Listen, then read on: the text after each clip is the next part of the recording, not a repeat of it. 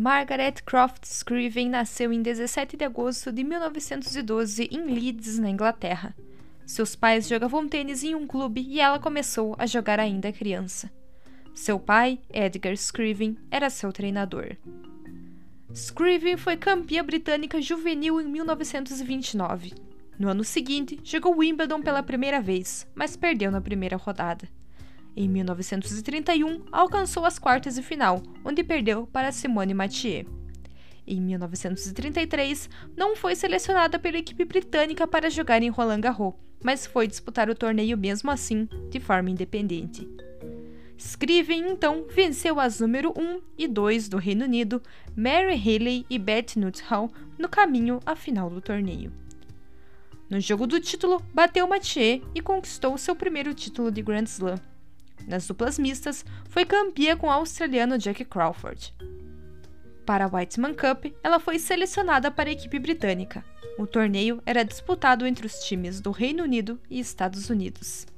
Scriven já ficou nos Estados Unidos para disputar o US Championship, onde alcançou as oitavas de final.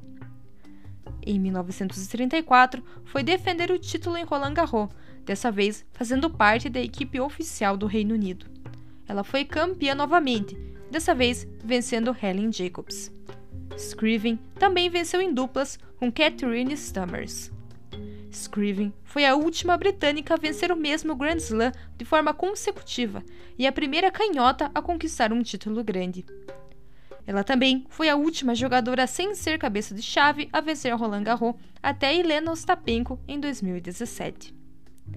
Ela foi ranqueada dentro do top 10 entre 1933 e 1935 e alcançou o ranking de número 5 em 33 e 34.